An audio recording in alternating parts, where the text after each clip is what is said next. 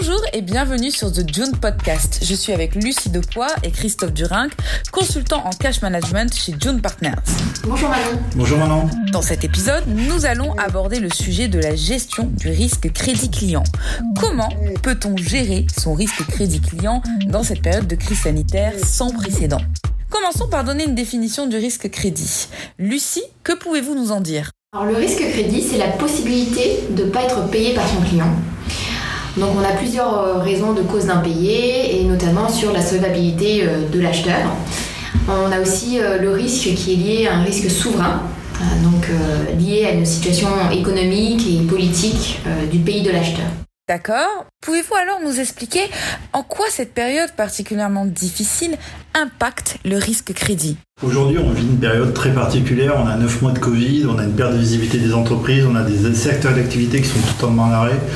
Je pense euh, essentiellement tourisme, restauration, aéronautique, qui vivent quand même des moments assez euh, complexes avec une, impossibilité pour eux de savoir ce qui va se passer demain et, ça joue euh, dans leur fonctionnement au quotidien. Après, on a de la chance, on est en Europe de l'Ouest, on a des, dispositifs qui soutiennent l'économie, que ce soit soit en Europe ou soit en France. On a des entreprises qui sont très accompagnées, très aidées. Pour preuve, aujourd'hui, euh, les défaillances de 2020 sur les trois premiers trimestres sont deux fois moins importantes que celles de 2019.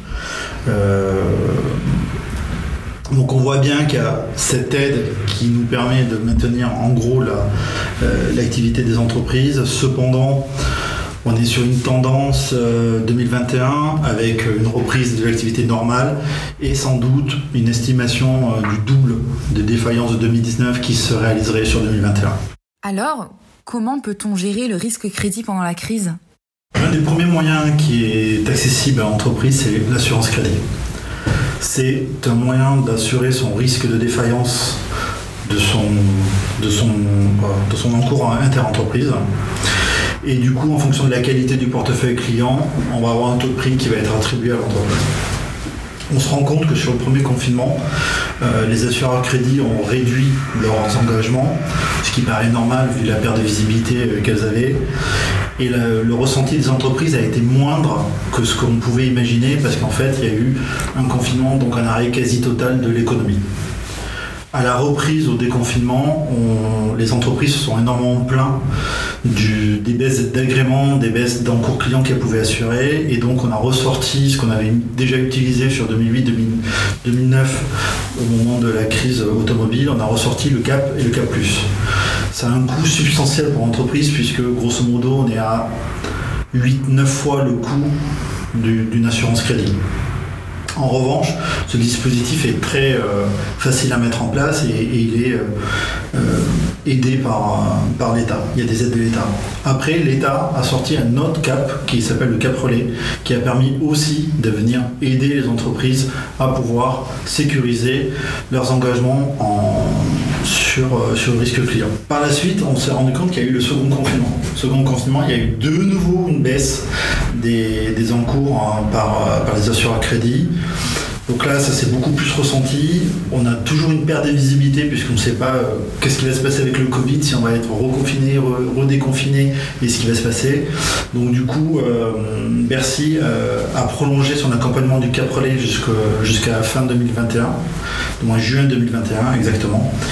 Et donc ça va donner une visibilité aux entreprises et elles vont pouvoir s'assurer. En revanche, quand on voit le coût aujourd'hui du risque client qui doit soit être supporté par l'entreprise ou soit intégré dans les prix, on se rend compte que l'assurance crédit ne peut pas être la seule façon de couvrir le risque client. Très bien, mais au-delà de l'assurance crédit, Qu'est-ce que l'entreprise peut mettre en œuvre pour gérer son risque? Alors au-delà de l'assurance crédit, on a l'auto-assurance. Donc comme son nom l'indique, c'est euh, porter seul son risque client.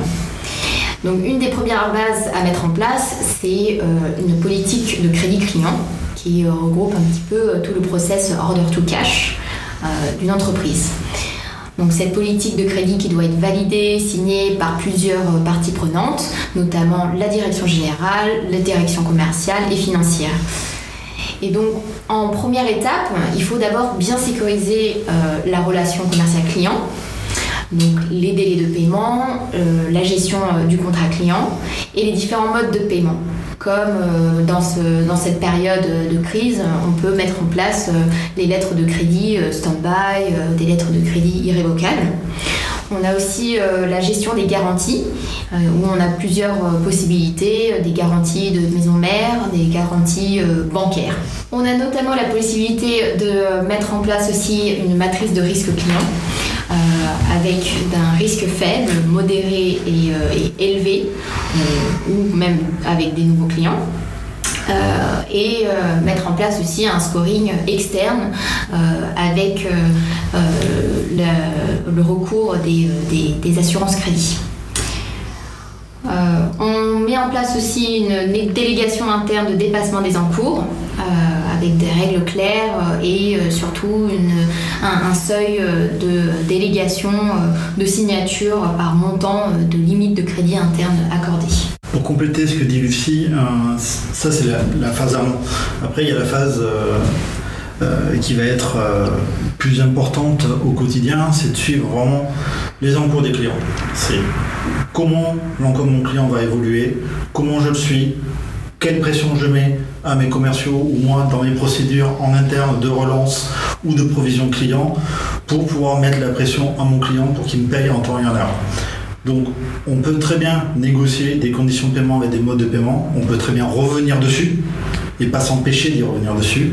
Et c'est tout ce suivi-là que la direction financière et la direction commerciale vont devoir poursuivre tout au long de la relation client et c'est pas les conditions du début qui sont mises dans le marbre et qui ne bougent pas. C'est justement la conjoncture nous montre qu'on n'a pas de visibilité, on ne sait pas vers où on va, donc on doit être très vigilant sur ce suivi-là et marquer euh, de très près tous les clients et surtout les mauvais payeurs. Tous les clients qui vont avoir une explosion aussi de l'encours, il va falloir comprendre pourquoi il y a cette explosion.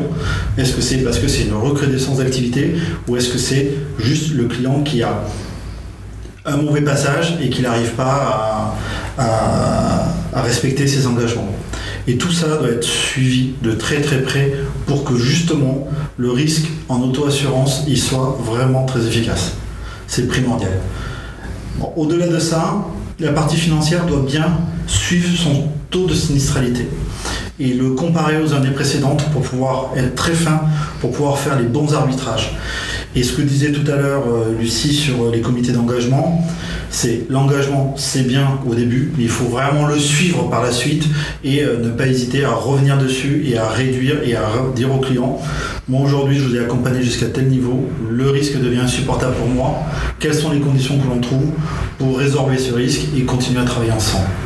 Et en parallèle, c'est un peu hors sujet, mais c'est important, il faut aussi avoir cette démarche avec les fournisseurs et de bien sourcer ses fournisseurs, d'être sécurisé avec ses fournisseurs pour pas que derrière on ait des litiges très importants avec nos clients. Et pendant cette période assez chahutée, si on peut dire ainsi, ces dispositifs ne sont-ils pas difficiles à mettre en place? Qu'en pensez-vous? Ce process, en fait, n'est pas forcément compliqué à mettre en place théoriquement, euh, mais c'est un processus très transverse. Euh, on parle du cycle order to cash, donc qui implique de nombreux acteurs, de nombreuses parties prenantes euh, sur tout le cycle client. Euh, donc on, va beaucoup travailler sur la conduite de changement euh, et vraiment accompagner les différentes parties prenantes à adhérer sur les, nouvelles méthodes de travail et process pour l'amélioration du, du risque crédit. En fait, on se rend compte qu'aujourd'hui, les entreprises sont très focus sur le cash. Donc, elles veulent optimiser leur cash, elles veulent gérer le risque client.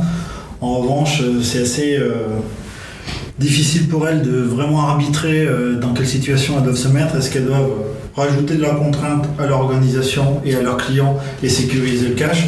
Ou est-ce qu'elles doivent ben, libérer, libérer les process pour justement retrouver des clients et continuer à travailler avec les clients? Et c'est là toute la limite de l'exercice et toute la difficulté aujourd'hui compte tenu du contexte. Comment voyez-vous les prochains mois avec tout ce qui se passe en ce moment? Comment vous projetez-vous par rapport à la situation actuelle? On pense que la reprise euh, économique qui va arriver, et celle qu'on espère euh, bien sûr tous, va augmenter l'encours euh, des clients, donc l'encours des entreprises, mais également le BFR. Donc on va se retrouver dans une situation un peu plus tendue pour l'entreprise. Nous pensons que dans le contexte actuel, les assureurs, les assureurs crédits ne vont pas réaugmenter leur engagement du jour au lendemain. Donc on va se retrouver dans une situation qui va être complexe. Il va falloir constamment arbitrer.